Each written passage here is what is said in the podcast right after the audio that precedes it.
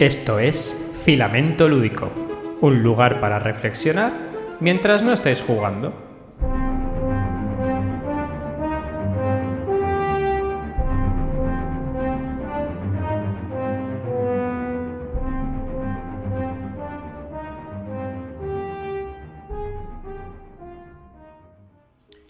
Muy buenas, Jordi. ¿Cómo andamos, tío? Pues muy bien, Pepe. ¿Qué tal? ¿Cómo vas tú? Pues aquí perenne y esperando nuestra cita mensual para poder grabar este genuino podcast que tan poca gente pero tan fiel escucha de vez en cuando. Bueno, bueno, ¿qué te quedas? ¿De, programa a programa ahí delante del micro? Sí, sí, me quedo. a encenderlo la siguiente vez. Abro la ventana, cojo un currujo de pan viejo, lo, rompo y se lo tiro a las palomas que están esperando en el, el pollete de la ventana. Y yo se lo tiro y estoy tres semanas tirándole trozos de pan mientras me alimento de agua embotellada bezoya, que es buena para el corazón. Qué bonito. Van a hacer una serie de Netflix, se llama El Podcaster. El podcaster, podcaster sin alma. Eres tú, es un biopic tuyo delante de un micro tirando pan a, las palomas. El hombre que susurraba a las palomas. Bueno, teniendo en cuenta esta introducción tan bonita y tan, tan poco clara, eh, bienvenidas y bienvenidos a otro programa más de Filamento Lúdico. Como en todos los programas, empezamos revisando la sección de comentarios. Lo que pasa es que vamos a reducir un poquillo el, formato, os vamos a contestar directamente allí y así si podemos recortar algún minutaje del programa, pues será estupendo. Así que lo pasamos por encima, Jordi, si hay un comentario representativo, si queremos saludar a algún ser humano y nos ponemos con el contenido del programa. Pues nada, como nos han reñido un montón, porque esto es muy largo, pues fuera. No lo, no lo quitamos de encima, sino como ha dicho Pepe, pues intentaremos estar pendientes y contestar a las personas implicadas en el propio iBox. Así que no está contestada, Pedro está contestado. Margarita Walme, que bueno, dice que nos saluda desde Chile y que le hemos inspirado a crear un podcast. Y creo que ya está en marcha porque estuve por ahí revisando y creo que ya se ha lanzado y está con su podcast en marcha. Así que fabuloso, Margarita, enhorabuena. Y uh, iba a decir Iris, Iris Sancho, o será Iris, que también se lo pasa muy bien y nos agradece los juegos, el listado de juegos y el link, cosa que mantendremos porque hemos visto que la gente agradece y que es de utilidad. Así que nada, vamos al lío, Pepe. Qué rapidez, ¿eh? no estoy preparado, Jordi. Permíteme que te pregunte de qué vamos a hablar hoy, por favor. Pues hoy vamos a hablar de la chispa del diseño. Ah, wow. Hoy eh, es un tema que propusiste que me parecía interesante, no sé hasta dónde va a llegar, pero sobre todo es em, lo, lo, queremos enfocar o lo queremos basar en que toda experiencia basada en juegos, de hecho toda experiencia vital o toda creatividad vital nace de una idea, en el caso de los juegos, esta idea puede aparecer después de jugar, de experimentar, de consumir algún tipo de experiencia lúdica o juego. Esta chispa, esta chispa de la diversión, esta chispa del diseño, esta chispa que nos hace entrever un nuevo juego que pasa a formar parte de nuestro catálogo de diseñadoras y diseñadores, puede nacer a través de diferentes medios concretos y en eso nos vamos a enfocar hoy. De qué cosas podemos aprender, qué cosas nos podemos llevar para futuros diseños y qué juegos diferentes o qué proyectos diferentes hemos creado o tenemos la posibilidad de crear a partir de diferentes estructuras de los juegos. Por ejemplo, nuestra idea puede aparecer a partir de un elemento de juego, nuestra idea puede aparecer a partir de una mecánica concreta que nos quedamos llevar o implantar en un juego. Nuestra idea puede comenzar a esbozarse a partir de una narrativa que hayamos visto no solo en un juego, sino también en un libro o una película. Y es que toda experiencia nueva que generemos a partir de esta chispa de la diversión debe suponer una mejora o una modificación sustancial de lo anterior. A esto se le llama el blending o la integración conceptual, que es coger diferentes conceptos, ideas, elementos mecánicas de diferentes juegos o narrativas, combinarlas entre sí para dar una mejora sustancial de una experiencia previa que nos ha incentivado a crear. Al final todas estas experiencias están eh, irremediablemente conectadas e interrelacionadas entre sí. Y esto es importante. Que por ejemplo, Jordi, Los elementos de juego o los componentes son grandes conductores de la imaginación. Un componente, vamos a recordar que puede ser un dado, una carta, un token, una pieza, un tablero, un libro, un cubo. Son componentes que en un momento u otro nos podrán proporcionar una inspiración que necesitamos para desarrollar nuestras propuestas. No es absolutamente nada raro que cuando nos encontremos con un componente que no estamos acostumbrados a ver, y al final es lo que tiene la novedad, se nos ocurran innumerables formas de aplicarlos a otros ámbitos. Quiero desarrollar una experiencia basada en juego que tenga como base un tablero y dados. Es lo primero que se te puede plantear cuando no tienes suficiente experiencia o no has profundizado mucho dentro de las experiencias basadas en juego y del mundo de los, de los juegos.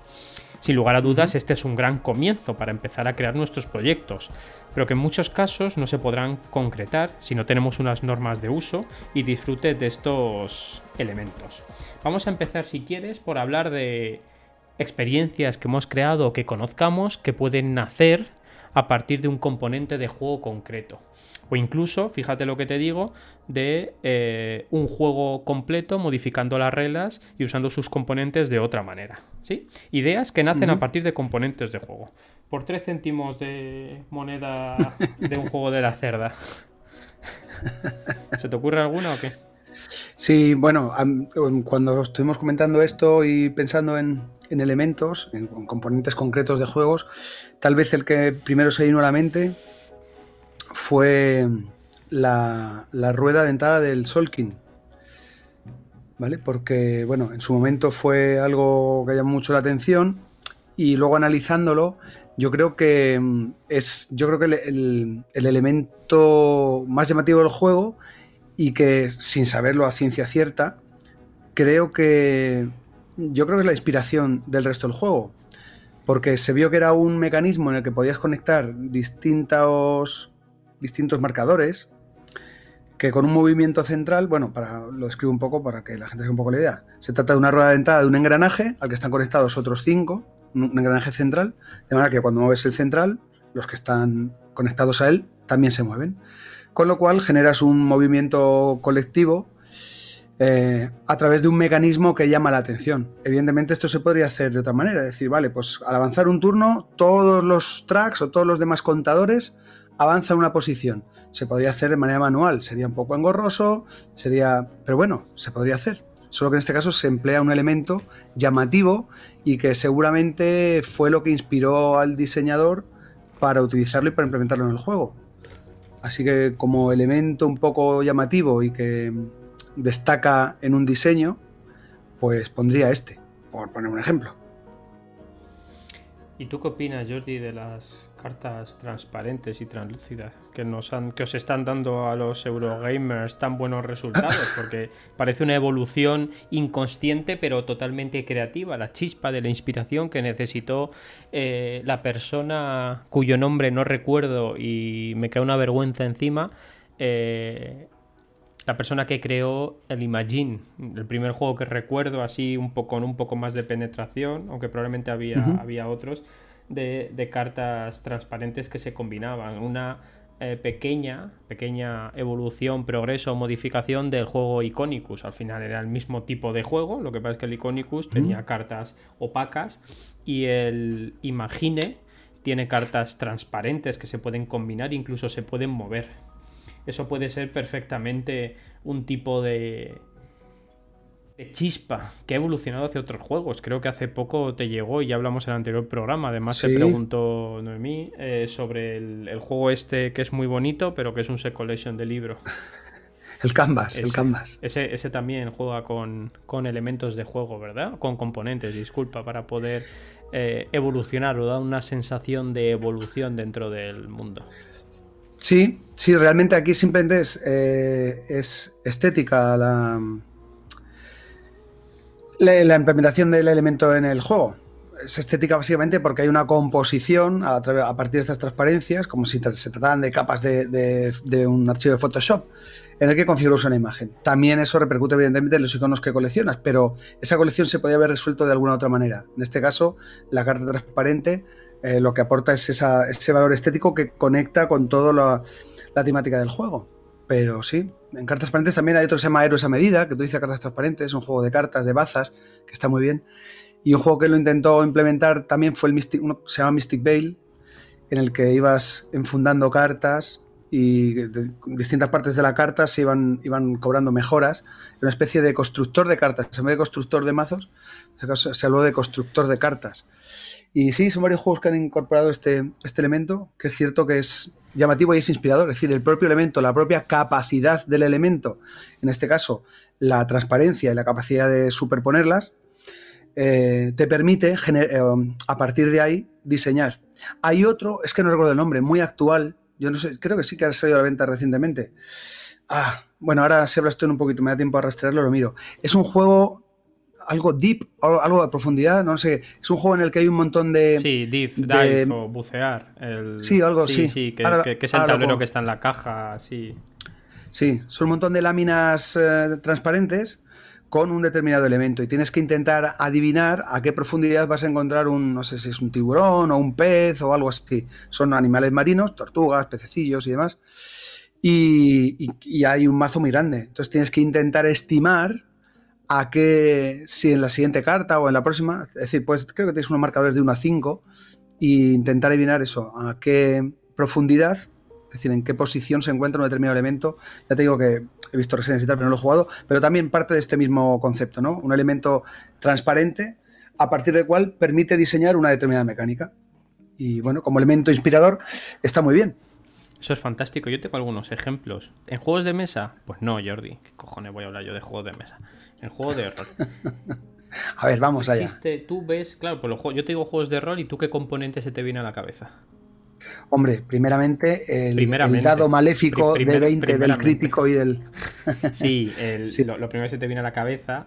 Claro, sí, si eres un eh, profundo conocedor o conocedora de los juegos, pues tienes más bagaje, pero en general siempre es el, tirar dados, ¿no? Que es la mecánica habitual del 80% de los juegos de rol, que es lanzar dados. Pues yo quiero ponerte algunos ejemplos de eh, juegos de rol que hacen una integración conceptual de otros juegos para crear una nueva experiencia diferente y sobre todo totalmente creativa.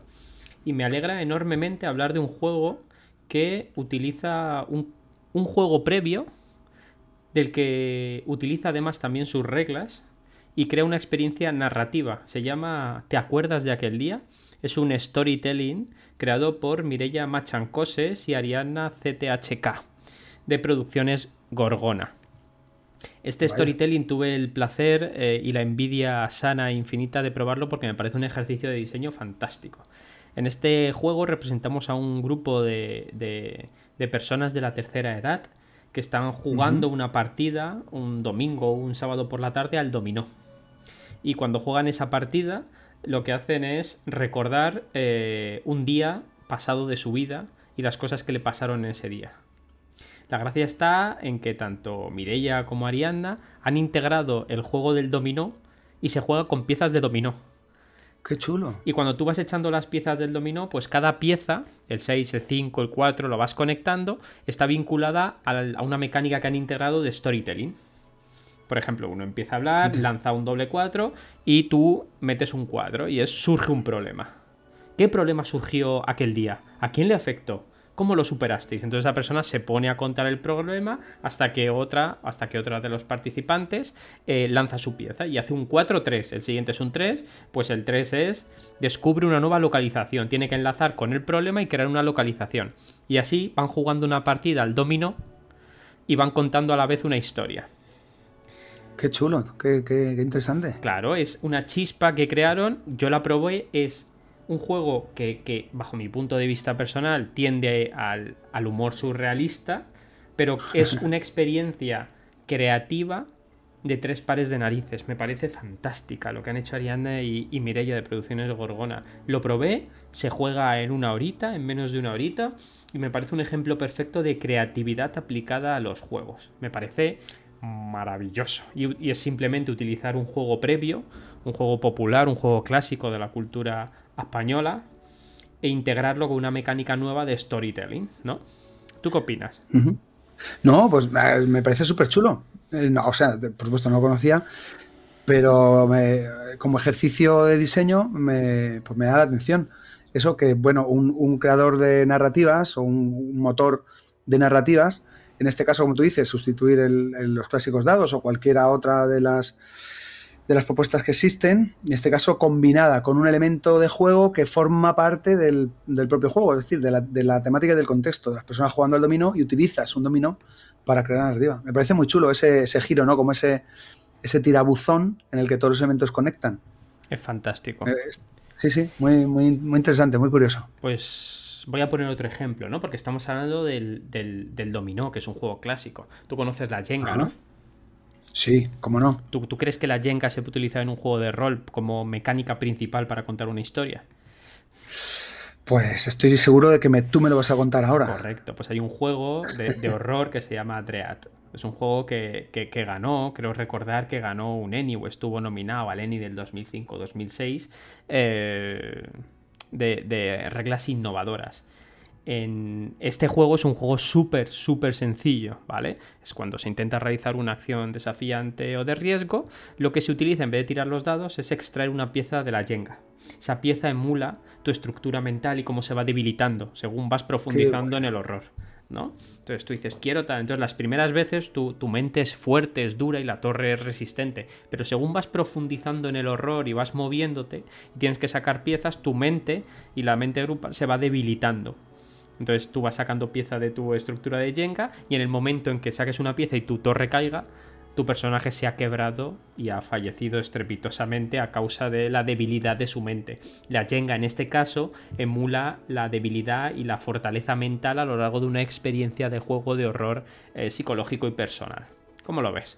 Qué bueno. Pues también, muy chulo, muy, muy, muy curioso. Muy curioso. qué bien. ¿Y se utiliza una yenga cualquiera o esta es una yenga específica del juego para que esté un poco compensada? Una yenga, una yenga, ¿Sí? ¿Sí? Se juega con yenga. Y es. Pues bueno, entonces también depende. Ahí, bueno, ahí se, hay dos parámetros que compensan un poco. Es decir, la habilidad tuya o del grupo controlando la yenga, porque como haya alguien un poco. Es parte. No quiero poner ningún apelativo a nadie, pero. Bueno, alguien poco hábil, vamos a decir, pues igual no le invitan a jugar mucho a ese juego, porque la partida dura poco. Pero es bonito porque, porque al fin y al cabo también emula tu nerviosismo para que no muera tu personaje, no es solo eso, ¿no? Entonces, eh, claro, es, es un juego que yo entiendo que es para lo que es. No es un juego de cabecera, no es un juego para jugarlo siempre ni todo el rato, pero es un juego que aplica mecánicas, vamos a llamarles innovadoras, mecánicas que en el 2006 o 2005, no recuerdo bien, creo que es 2006. Eh, o sea, que, ha llovido, ¿no? Desde entonces, pero aún así, el Dread sigue siendo recordado como el juego que utiliza la Jenga como su mecánica principal. Al final no debemos olvidar que tanto el juego de, de Mireia y Ariadna, que es el que es el Recuerdas aquel día, es un juego que utiliza las reglas, el 98% de las reglas del dominó, con una capa de storytelling, este Dread es igual. Utiliza la Jenga, que no deja de ser un juego de habilidad, cuya mecánica principal es extraer, la extracción de piezas, con una nueva capa narrativa. Y le da una capa narrativa a la Jenga, ya no es un elemento abstracto, sino que hace una. Eh, emula la mente de las personas. Y por último, me gustaría hablar de otro juego que es el Ten Candles. Bien, este juego se juega con velas. Las velas son, son 10 velas, como su propio nombre indica, y las velas lo que hacen es emular cómo la oscuridad se va apoderando del lugar. Tú pones 10 velas en círculo y los jugadores y jugadoras comienzan a contar la historia. Cada vez que se produce un evento complejo que hace que el lugar eh, se suman las tinieblas, hay que decir, claro está, que en este juego no se juega con las luces encendidas. La única luz son las 10 velas. Cada vez que pasa algo, la directora, director, etcétera, etcétera, sopla una vela y se apaga. Es un, es un hat de progreso. ¿no? Eso en, diseño de juegos de mesa o en diseño en game design es un elemento de juego que se llama hat de progreso. El hat de progreso es visual porque vas viendo cómo las diferentes velas se apagan y cómo el juego va avanzando hacia un eh, nefasto y funesto final. es curioso porque de los tres juegos que he dicho, dos, eh, todo lleva al funesto nefasto final. Pero bueno, es bonito los funestos finales. Es lo que viene siendo la vida misma, Jordi. Bueno, es que los amantes un poco de la pérdida de la cordura es una es, una constante el, ir perdiendo algo, o vida o, eso, o cordura, o al final estás intentando evitar lo irremediable, que es... Irremediable, irremediable. sí, sí. Pues hemos hablado un ratito de elementos de juego. ¿Tú has hecho algún, algún proyecto, Jordi, basándote en elementos de juego? Yo te digo ya, yo personalmente, que yo recuerde proyectos únicamente basándome, quiero hacer esto con una yenga, con un dominó, quiero hacerlo con X, eh, que yo recuerde. Pues yo tampoco he utilizado, bueno, eh, bueno, pero no se puede decir, eh, en una ocasión tuve que hacer un diseño de un escape room y por, por imposición tuve que integrar unos una especie de pasatiempos. De estos, bueno, eran como una, pirámide con hexágonos en cada una de las caras, que había que girar y hacer coincidir. Bueno, un, pasatiempo de estos de pues una especie de cubo de Rubik de este tipo, ¿no? Un, pasatiempo manipulativo. Y había dos, de hecho, había una pirámide, ¿cómo se llama? Tetra, no sé qué, tetra, tetra, tetra puzzle o no sé cómo. Bueno, y un cubo. Y bueno, por imposición tuve que integrarlos. Evidentemente, no se podían utilizar como tal, es decir, sin, como el elemento per se dentro del juego, porque te ibas de tiempo, eso, eso te puede comer horas y horas y puede generar frustraciones como un cubo de Rubik, una cosa así. Entonces tuve que hacer eh, ajustes y manipular el elemento para que primero que tuviera un reto que fuera afrontable dentro de la, del desarrollo del juego y eso que se ajustara en tiempo y evidentemente en dificultad. Bueno, de hecho la dificultad es lo que determina el tiempo. Entonces tuve que trabajar la dificultad, manipularlo y, hacerlo, integrar algunos ajustes para que sirviera dentro del, del escape room. Pero ahora tampoco se me ocurre nada, algún elemento así característico sobre el cual haya tenido que basar todo el diseño. Cap problema, no pasa nada. Vamos a pasar a la segunda chispa. Acabamos de dar un repaso de una manera más o menos rápida a lo que son los componentes como chispa incitadora a la creatividad y desarrollo de proyectos. Ahora vamos a otra chispita que suele saltar, que son les mecánicas, ¿vale? Desarrollar una idea basándonos en una mecánica concreta de juego. Sí. Una vez que hayamos jugado mucho, pero mucho, mucho, podremos identificar variadas y numerosas mecánicas diferentes. Podemos comenzar a pensar cosas como para este proyecto sería estupendo trabajar en una mecánica de roles ocultos. O para esta experiencia concreta quizá exista una posibilidad de una programación de acciones. ¿Cuántas mecánicas existen? Quizá lo mejor sería que las probaseis vosotras mismas, las que nos estéis escuchando. Y es importante saber que las mecánicas de juego en el modelo MDA es cuando adquirimos el tapiz de diseñador o diseñadora es lo primero que nos encontramos. Jordi, ¿tú has trabajado en algún proyecto donde hayas implementado una mecánica y esa mecánica en ese contexto concreto haya supuesto un éxito? Simplemente por nueva combinación, es de lo que se trata el blending. Es una mecánica que se ha visto en otros sitios, llevada a un nuevo contexto. Lo que crea es una innovación o una sorpresa, igual que el juego de recuerdas aquel día de utilizar el dominó con el storytelling. Al final también estás haciendo eso, pero lo basas en un juego en lugar de en la mecánica. Eh, si lo vemos en el sentido contrario, al dominó le estás añadiendo la mecánica de storytelling, que es contar historias, con lo cual ya representa un nuevo paradigma. ¿Tú conoces alguna mecánica que incluida en algún tipo de juego poco común o te hayas llevado, te haya dado como resultado otro juego diferente, que haya triunfado más o menos, pero que para ti haya sido importante? Bueno, realmente las mecánicas que cuando suelo utilizarla en, en, proyectos, las mecánicas para mí son un, vehículo para generar dinámicas. Básicamente lo que busco con la mayoría de los trabajos que hago es generar dinámicas entre los, participantes. Entonces, las mecánicas que utilizo, como digo, es la manera de alcanzarlas. Entonces, no baso la experiencia del juego en algo meramente mecánico o en algo que suene, sino que, bueno, no es el foco principal. A veces, por ejemplo, utilizo pues, una mecánica de tiradas de dados simplemente cuando necesito generar caos. Porque quiero que a través de ese caos luego pues, establezca una serie de reflexiones o de ajustes por parte de los propios participantes para mejorar determinadas condiciones. Pero no, como tal, no tengo una mecánica. Pero, no, has hecho ningún proyecto disruptivo que haya causado impacto debido al uso de una mecánica habitual en otro medio en tu proyecto. O has probado un juego que has dicho, no me esperaba esta mecánica aquí. Per ejemplo. Vamos, te voy a poner un ejemplo, ¿vale? Hay un juego en el mundo rolero independiente modernizado que es muy famoso y que se habla de él como la salvación de la humanidad moderna, que es Follow de Ben Robbins. ¿Vale? Es un follow que acaba. Un follow. Es un juego que acaba de publicar el refugio editorial.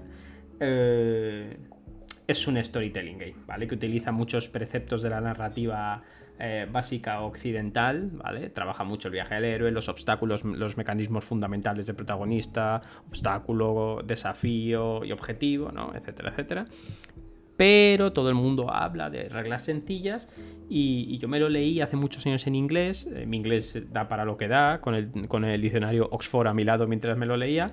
Y hace poco me lo volví a releer y a jugar un par de partidillas con el manual en castellano. Y me di cuenta que uno de sus mayores éxitos es su mecánica de juego. Y es que Follow utiliza un control del azar que a ti te vas tú, evidentemente eres jugador de juegos de mesa y sabes lo que es el bug building ¿Qué es el backbuilding, querido Jordi?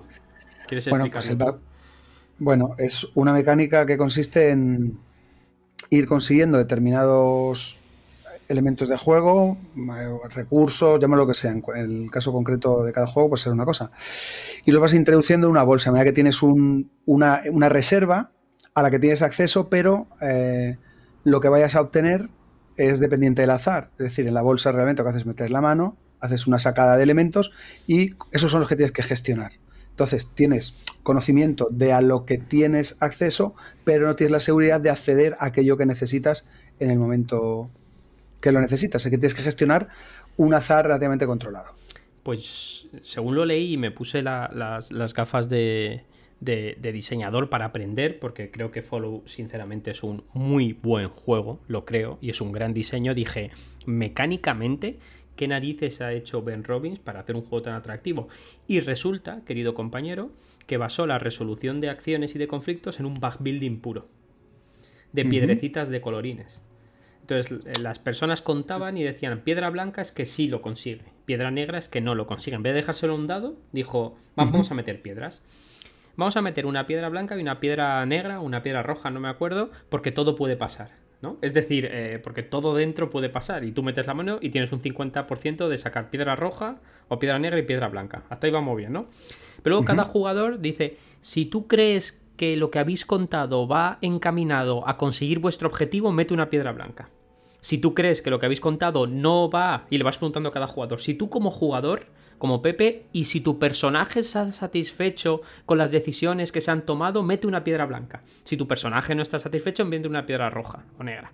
Entonces cada persona va metiendo piedrecitas en la bolsa, pero no, no, no la gestiona narrativamente como Pepe, ser humano que juega, y como Godofredo, personaje que lleva dentro de la ficción, Entonces tú lo vas metiendo y al final lo que haces es sacar dos piedrecitas.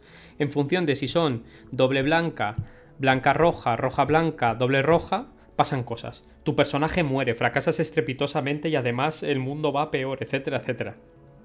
Ese tipo de constructor de bolsa, la verdad, y eso es verdad, es muy motivador. De hecho, hay juegos que tienen mucha aceptación. ¿Cómo se llama este? El Pócimas y Brebajes.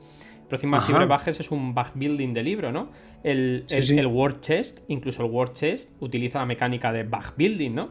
Y son mecánicas satisfactorias porque te da una sensación placentera de que tú sabes lo que hay en la bolsa porque lo has metido, porque lo has metido, pero el hecho de sacarlo y ni siquiera es una tira de dados, sino meter la mano dentro y decir la caja, la caja, y sacas una y dices, uh". el, hecho de que, en tu mente se empiece a establecer la, el cálculo de probabilidades según las piedras que todo el mundo iba metiendo, decir, joder, estamos fastidiados, ¿sabéis? Porque hemos metido todo rojas y de repente sale una blanca, se produce el efecto del Gimme Five, ¿no?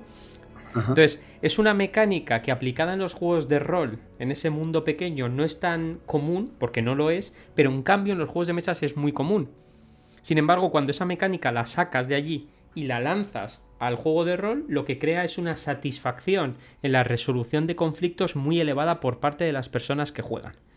Y yo creo que uno de los éxitos de ese juego entre otros muchos que trabajan muy bien la elegancia, pero creo que uno de los éxitos que da gustico lúdico gustico de decir, mmm, qué gusto, mi decisión de meter piedras es el bug building.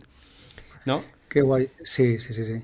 Y el backbuilding es una mecánica que funciona en juegos de mesa. Funciona. Hay mecánicas, yo creo que en juegos de mesa que, para, en general, son muy placenteras. No sé qué opinas tú, pero yo creo que sí. Yo creo que, o sea, tirar dados es muy placentero. El backbuilding es extremadamente placentero. Hay una cosa que hablaremos, que es el, el push your luck.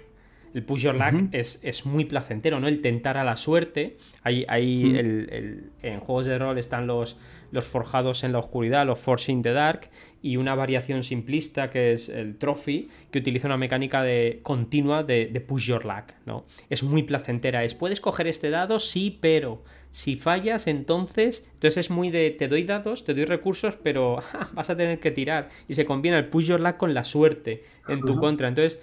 No sé qué opinas, pero es extremadamente Yo creo que hay mecánicas que son extremadamente placenteras. No sé qué opinas tú. Sí, Sí, funciona muy bien. Porque tiene ese mm, esa propiedad un poco de que te vas eh, labrando tu futuro próximo. Es decir, tú con tus acciones, tus decisiones y las incorporaciones a tu bolsa, en este caso, si fuera un, deck building, pues a, tu mazo de cartas, en fin, lo que vas haciendo es anticipar posibilidades en, el futuro próximo, tan próximo como puede ser la siguiente, siguiente de fichas o en cuanto se cicle tu mazo. Y está muy bien lo que tú dices, funciona muy bien. Yo lo, he jugado con, mucha gente, se entiende muy bien el concepto y es muy motivador porque eso, y, esa, y esa, tener esa, ese pequeño control, decir, si es que tengo siete fichas de lo que sea, tengo tantas pizcas en el próximo y brebajes de tal, dice, muy mal se me tendría que dar para y ese cambio eh, inesperado que, va contra las posibilidades, pues es un poco lo que le da la chispa al juego, ¿no? Lo que provoca lo que tú dices. En los momentos, wow, estos los Give Me Five o los momentos de, del flip the table, ¿no? Decir, venga ya. O sea, tengo 10 buenas y una mala y me toca la mala. Bueno, pues ya está. Esto es así. Está buena, es muy, es muy divertido, es muy entretenido. Incluso dentro de los propios, de las propias mecánicas existentes, hay mecánicas que hacen variaciones. Yo cuando creé New Life, fue mi, el primer juego que edité eh, y publiqué. Eh, New Life, antes de ser un juego de rol, era un juego de escaramuzas. Un juego de, robots que se pegaban toñinas. Y estaba basado en lanzamientos de dados, pero está basado en una mecánica que vi en Cthulhu Hack, que está basado en el sistema de Black Hat que es un sistema de rol donde los dados explotan y menguan. Explotan quiere decir que cuando alcanzas el valor máximo del dado, vuelves a tirar, haces un reroll. Y menguan es que cuando alcanzas en una tirada, en un dado de 6, sacas un 1, el dado mengua al dado inmediatamente inferior. Sabes que es de 4, de 6, de 8, de 10, de 12, de 20, ¿no? Entonces va, va, va explotando o va menguando. Entonces había diferentes tipos de robots y cada robot tenía una serie de, dados vinculados en función a su fortaleza. Un robot muy fuerte tenía dados de 10, pero tenía menos dados de 10. Un robot más pequeño y más rápido tenía un pool enorme de dados de 4. La probabilidad del dado de 4 que saque un 1 es enorme, pero tienes muchos dados para lanzar. El dado de 10 tienes muy pocos dados, pero la probabilidad de sacar un 1 es mucho menor, ¿no? Entonces yo estaba jugando a eso porque la mecánica me gustaba, la mecánica de menguar y de explotar me, me resultaba muy lúdicamente amable y a partir de esas mecánicas salió, salió New Life, que fue una variación a partir de esas mecánicas. Y está muy guay, tío, está muy guay. Yo creo que la explosión funciona muy bien en, en Savage World y al final es, es, un sistema de juego que, donde los dados eh, explotan, tienen otras cosas, ¿no? Eh, pero el hecho del 6 crítico, de cuando lances el 6 y es una modificación reglística, un simple lanzamiento de dados, da una satisfacción lúdica del sí y además. ¿no? Bueno, por no dejarlo pasar, simplemente comentar el Dice Forge, que es un juego también que abunda en lo mismo, en el que tienes un dado y vas mejorando las caras, de manera que vas especializando tu dado en lo que te interese, dependiendo un poco de la estrategia o lo, que esperes conseguir en el juego. Entonces, bueno, abunda un poco en lo mismo, ¿no? En tener la capacidad de especializar o de introducir los elementos que te interesaría conseguir más adelante, eh, mejorando tu, tu elemento de juego actual. Puede ser un dado, una bolsa, una baraja, en fin. Bueno, Pepe, continuemos.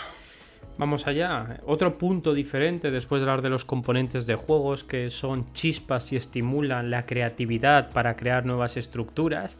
Después de hablar de mecánicas de juego que sacadas de un contexto determinado y aplicadas en otro contexto determinado genera esa innovación por lo poco común que puede, puede ser y crean sinergias establecidas entre mecánicas previamente inexistentes. Eso pasa mucho en los juegos de rol cuando creas sinergias entre el storytelling como mecánica, que no es más que el hecho de contar historias por parte de la mesa, y otras mecánicas presentes en los juegos de mesa, como puede ser el backbuilding, eh, los juegos de habilidad, etcétera, etcétera. Yo estoy esperando, supongo que habrá alguna, que empiecen a hacer constructores de mazos en un juego de rol, porque creo que funcionaría de booty. Eh, vamos a, otro punto y a otra pata, que es centrarnos en la parte narrativa y estética. ¿Vale? Es visualizar nuestra experiencia desde un punto de vista del entorno donde sucederá. Quiero implementar una historia de viajes en el tiempo que ayudará mucho a dinamizar mis sesiones. O probablemente un punto de partida para fomentar un aprendizaje concreto sea ser náufragos en una isla desierta serán numerosos casos a partir de los cuales surgirá esa chispa. Sin embargo, la narrativa ni es inocente ni puede ser independiente de un proyecto lúdico y tiene que ser combinatoria con elementos, con mecánicas y con componentes de juego. ¿Tú conoces, Jordi, algún tipo de experiencia lúdica que implemente o reinterprete algún tipo de narrativa poco común y haya dado lugar a una experiencia diferente, amable y agradable? Narrativa poco común. Algo que no hayas visto usualmente en los juegos o esté contado de otra manera diferente y, su implementación en un medio genere una disrupción de algún tipo o simplemente llamar la atención. Pues, hombre, hay muchos juegos narrativos, pero creo que precisamente los juegos narrativos se, Quiero decir, dado que se llaman así. No solo, juego, no solo juego narrativo, Jordi, es narrativo. Sí, sí, claro, te iba a decir que precisamente los juegos narrativos eh, no, son disruptivos eh, precisamente por eso. Es decir, se ajustan a que a través del juego intentan mm, llevar a cabo o presentar una narrativa concreta. Entonces, no es que esté implementado de esa manera. Por lo tanto, descartando esos, pues no sé, Ahora mismo no me viene ninguna cabeza. Déjame que consulte, tenía que apuntar unas cosas. Pues mira, yo te voy a decir uno. Tú conoces Terminal, la atormentada vida de Billy Kerr. ¿Sabes cuál es ese juego? ¿Pero de qué me estás hablando? Sí, sí, un juego de mesa. No, no, que se llama Terminal, la atormentada vida de Billy Kerr. Ah, vale, sí, voy a hablar de él, que fue un poco fiasco bueno, pero, posterior, ¿o no? Pero ¿por qué llamó la atención ese juego? ¿Por sus mecánicas? No, no, vale, vale, sí. El, diseño es un diseño que ha creado Michael Fox y Rory O'Connor. Eh, nos lleva a ponernos en la piel de unos enfermeros que deben ganarse la confianza y cuidar a Billy Kerr, un enfermo terminal con un oscuro pasado. Eh, es un juego que evidentemente ha ganado críticas tanto positivas como, como negativas. Pero al final las personas que juegan toman el papel de enfermeros y enfermeras encargados de cuidar a enfermos terminales el último paciente llegó a urgencias después de haber sufrido un ataque al corazón que le ha dejado totalmente destrozado. Y los jugadores o jugadoras deben trabajar juntos para proporcionar a ese paciente el cuidado que necesita y responder a las emergencias médicas que requiere, a la vez que se ganan su confianza. Tienen diferentes escenarios que son rejugables y pueden reconstruir toda la vida de Billy Kerr. ¿Tú no crees, Jordi, querido compañero del heavy metal, que esta narrativa, que esta historia es diferente, poco común, poco habitual para llevarle un juego de mesa y su única muestra, al menos, al menos, llama la atención?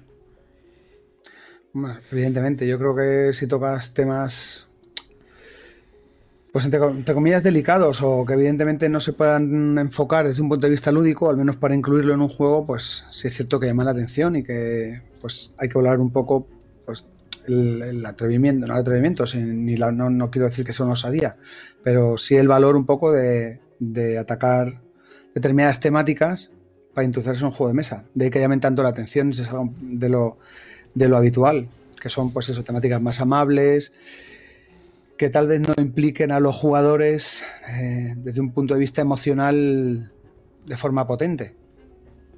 Entonces sí, pues cualquier juego de este tipo evidentemente llama la atención respecto.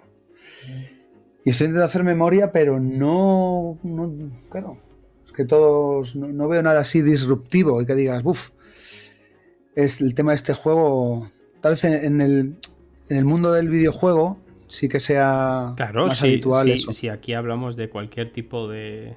de cualquier tipo de juego, querido compañero. ¿A ti se te ocurre algún videojuego que sea disruptivo desde el punto de vista narrativo? Desde el punto de vista narrativo, hombre. mm, no, no como tal, no, no por la narrativa propia. Antes es que se me ha pasado. Yo había hablado de uno con las mecánicas. pero es cierto que hay un, sí, dale, dale, hay un videojuego que conecta tal vez las dos cosas. Es decir, narrar a través de las mecánicas. Y que en ese sentido sí que. em, Y hablo de manera personal porque fue una de las mm, relativamente pocas veces que me ha hecho estremecer una experiencia lúdica, en este caso un videojuego. Estoy hablando de Two Brothers. Sí, hombre, pero eso, eh, ¿qué, qué vas a hablar? ¿De cuando se lanzan al mar y le falta uno y tienes que darle con el gatillo? Eso es tremendo. Sí, sí, cuéntalo, cuéntalo ahí- si quieres. A ver, hay un- aquí hay un spoiler, yo lo he contado más veces, ¿eh? Se lo he contado a mucha gente como ejemplo perfecto de. va- vamos a hacer un. para atrás. Porque es el ejemplo perfecto de una mecánica bien implementada que genera una innovación eh, que causa un impacto en la persona que juega. Cuéntalo, querido amigo. Bueno, eh, el juego el- eso es, una, es una aventura de dos hermanos que tienen que ir a buscar un remedio para, para sanar a su padre enfermo, ¿no? Y la cosa es que cada uno de los sticks del, del mando, cada uno de, los- de las palanquitas del mando, manejas a uno de los dos hermanos. De manera que tienen que ir cooperando durante toda la aventura.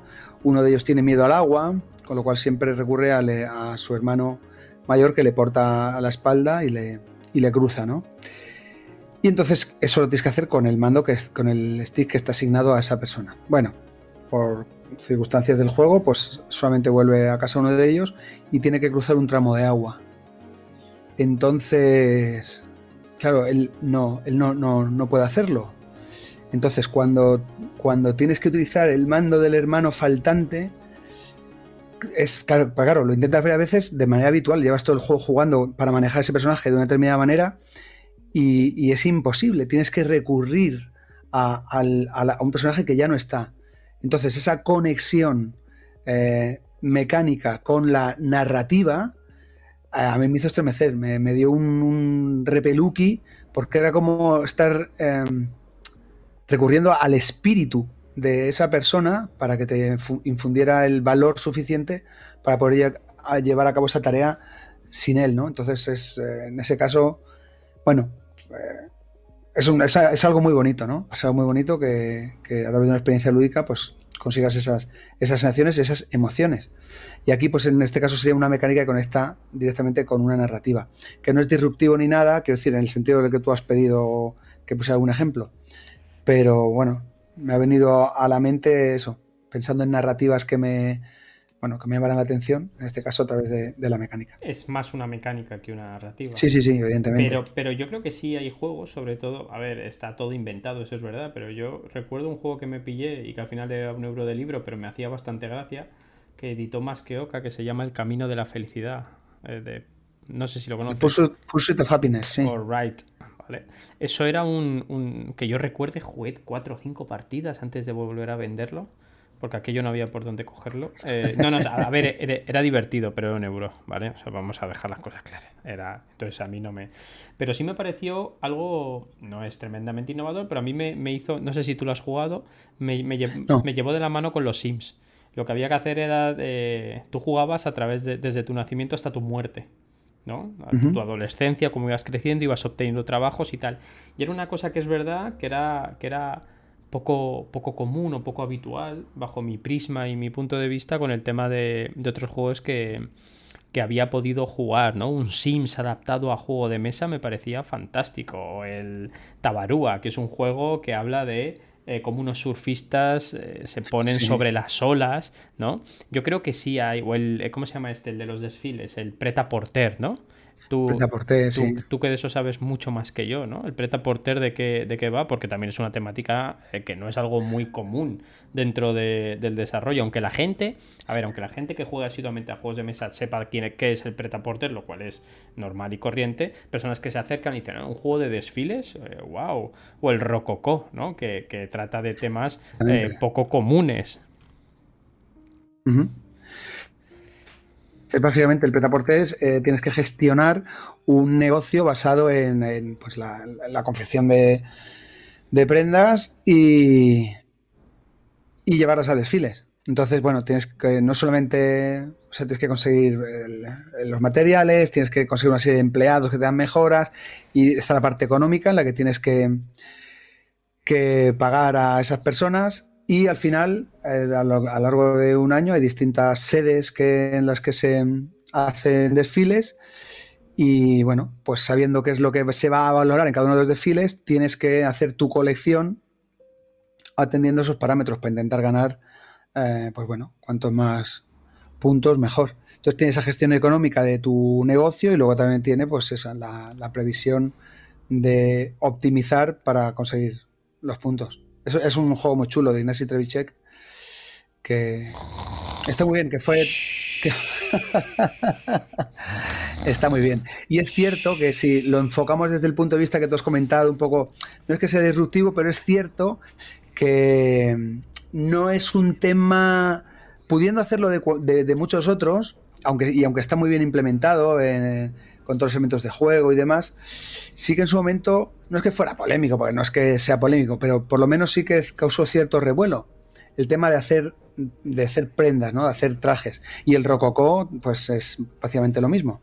Tienes, eres un sastre, o sea, tienes varios sastres que tienen que confeccionar vestidos, tienes que conseguir la tela, venderlos o prestarlos para que vayan a, un, a una fiesta en palacio y, y demás. Pero es verdad que como que hacer trajes no es un tema que a priori se antoje muy, muy universal o que a todo el mundo le pueda, le pueda llamar la atención. Yo, yo, yo a veces lo hablo, cuando hablo con, personas que, que, no se están metiendo mucho, que no están muy acostumbradas, yo creo que un juego que funciona muy bien, aparte porque es un juegazo, es el Patchwork. Y yo creo que es por tema de narrativa. El hecho de tejer, de hacer una sensación de tejer una colcha con el método Patchwork, es, eh, para una persona que no está acostumbrada a eso, es muy amable, es muy cercano, es muy, como se llama, costumbrista. Que a mí el costumbrismo me, me gusta mucho. Pero hay muchos juegos que yo lo he visto por encima, el Last Will, no sé si lo conoces. Que es, que, es, que es un juego donde, donde tu familiar, no, me acuerdo quién era, si tu padre o, no sé quién, había muerto. Eh, y era un tipo que estaba forrado, ¿no?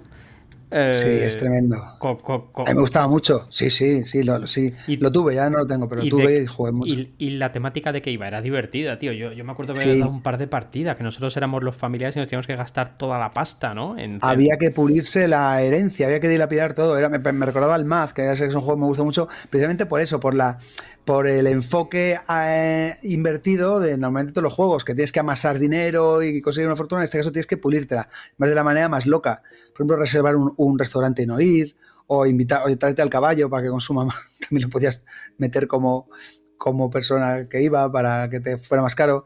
O, o, comprar una casa y hacer que se devaluara el valor. O sea, en vez de intentar conseguir dinero, pues intentar que se devaluara y hacer una venta cuando, cuando ya valía poco, es decir, comprarla por mucho y venderla por poco, era tremendo. Entonces, desde ese punto de vista, eh, poco habitual, hace que, sea, que tenga enganche. Y, lo que decías antes del patchwork, veo tu patchwork y subo la apuesta con el cálico. El cálico, aparte de tener que hacer una colcha y coser sus botones, que también te dan puntos y demás, eh, tienes que hacerla lo, muy atractiva y muy confortable para que vengan gatos, gatitos, a acurrucarse en ella. Entonces, si consigues que ah, los gatos tienen una serie de, una serie de querencia o hay unos patrones que les gustan más que otros, si los consigues, va el gato y se echa sobre ella y te da puntazos por los gatos. Así que también fíjate el tema de hacer colchas, hasta dónde llega. colchas y gatos, la combinación ya. Yo es que el, cali, el único cálico que trabajo es el cálico electrónico. Electrónico, sí, claro. Yo no trabajo más cálicos. Pues eso, pues o sea, quiero decir, la narrativa también es un punto de entrada para generar un juego, ¿no? Tú partes de una narrativa y para adaptar esa narrativa al juego buscas unas mecánicas que den una sensación de buena implementación. Por eso, yo creo que cuando, cuando tú empiezas por una mecánica y le adhieres una narrativa para no hacerlo abstracto, se dice que la narrativa está pegada. ¿no? Porque la mecánica no fortalece en ningún caso esa sensación narrativa de hacer una colcha, de hacer un vestido. En el patchwork es un Tetris al final. Tú estás creando una colcha porque estás poniendo las piezas de Tetris y da una, da una sensación, un gustico de que estás haciendo una, una una colcha. Había un juego que me gusta mucho, que, lo hablo mucho, son, son amigos y les quiero un montón, que son Llama, Llama Dice, que son Shei e Irra, y a mí un juego que se llama Mont que es, que, es el juego, este es un juego de habilidad, ¿no? Y al final, en la última parte es una estupidez enorme, pero tú te haces tu cuadrito y, da sensación de gustico, ¿no? Porque te haces tu cuadro diciendo al final Mondrian era, era un pintor de estos cúbicos, o no sé, el arte, no soy especialista y acabo de hacer una cuñada épica. Bueno, era un pintor francés, ¿no? Y es un juego muy entretenido de habilidad eh, y al final tienes que hacer tu propio cuadro, que el cuadro en sí mismo no sirve para nada, porque no sirve para nada, lo que cuenta es los colores que tú tengas, pero el simple hecho de construir un patronaje eh, da gustico, ¿no? da gústico. Y así es como podemos implementar cualquier tipo de, temática y narrativa en los videojuegos. Incluso yo diría y me atrevería a decir que los juegos de mesa son mucho más arriesgados para implementar eh, estructuras temáticas que no narrativas totalmente locuelas y locas, ¿no?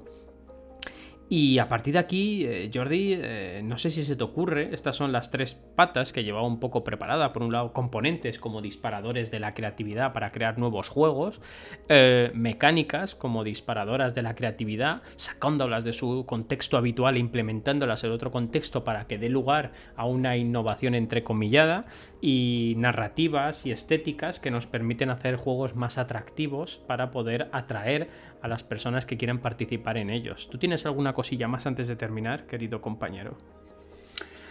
Bueno, pues si quieres, no ya como elementos disparadores o inspiradores, como lo que hemos dicho de que sirvan de chispa para el diseño, sino comentar muchas veces la, la labor o la tarea que hay que hacer precisamente un poco a la inversa. En vez de tener la libertad para hacer un diseño y ser un poco libre para ver a dónde te lleva, o teniendo más o menos claro a dónde quieres llegar, tener la libertad de partir a donde quieras.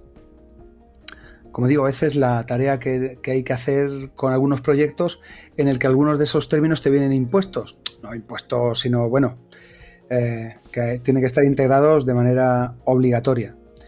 De ahí que en este caso la creatividad no tenga que partir de simplemente encontrar la idea feliz, sino de barajar las posibilidades o tener que explorar un, amplio espectro de, de, elementos para integrar y llegar a la solución requerida o esperada. Entonces, bueno, en este caso la inspiración mm, tendría que ser no interpretada como la aparición de feliz desde la nada, sino la selección de lo más correcto para, llegar a la solución requerida. Y pues eso, por ejemplo, que, tengas que utilizar determinados elementos mm, de manera obligatoria. O que tengas que conseguir que. una temática. Por ejemplo, esto tiene que ser sobre la Edad Media. O esto tiene que ser sobre. lo que sea, sobre el universo. Entonces, bueno, pues ya tienes un punto de partida, una limitación inicial, pero luego, pues eso, tienes que buscarte la vida para conseguir manejar elementos que encajen.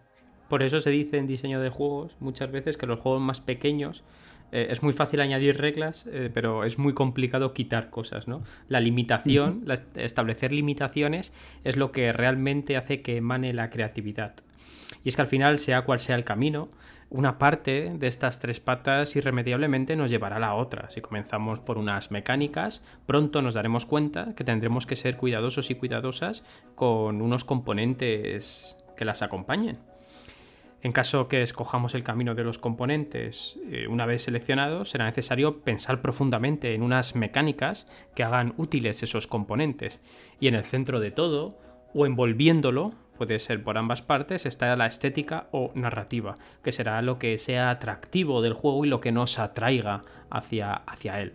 Lo que está claro, querido compañero, es que en un dado, en una carta, en un juego de roles ocultos que se esconde en tu estantería, en algún juego de viajes en el tiempo, de salvar al mundo de una epidemia, puede estar esa pequeña chispa que encienda tu bombilla y te haga comenzar a crear proyectos memorables, proyectos basados en nuevos juegos para tu editorial que publicar o que compartir o proyectos educativos que quieras llevar a tu entorno. Por eso, el mejor consejo que te podemos dar desde Filamento Lúdico es que juegues, juegues, vuelvas a jugar y nunca dejes de jugar, porque es ahí donde encontrarás la creatividad para hacer tus proyectos.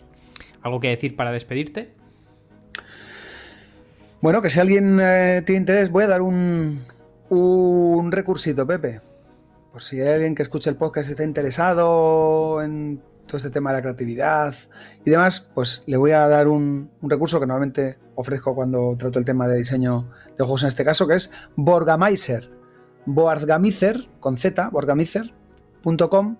Es una web donde eh, de manera aleatoria controla estos parámetros de los que estamos hablando y te, los da. Y simplemente te ofrece un ejercicio creativo de diseño para que intentes ajustarlos y, dar con alguna solución, con alguna propuesta lúdica que se ajuste.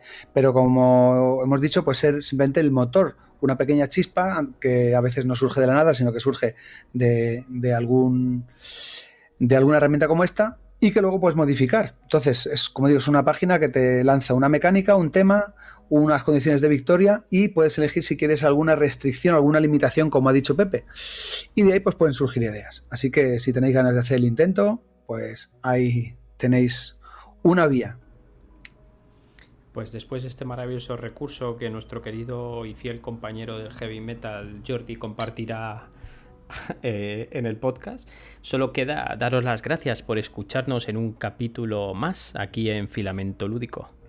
Un buen lugar para reflexionar eh, mientras no estáis jugando. Muy bien, pues cuidaos mucho y recordad que busquéis en los juegos lo mismo que deberíais buscar en la vida, que es diversión y victoria. Hasta luego. Cuidaos mucho, adiós.